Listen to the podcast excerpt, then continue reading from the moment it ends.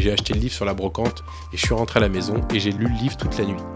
Le lendemain, quand je suis redescendu, ma maman est en train de prendre son café et ça m'a complètement euh, bouleversé toute la nuit et je lui dis je viens d'avoir une idée. Et je lui dis je vais traverser un pays en courant. Rémi a rencontré un livre qui a transformé sa vie.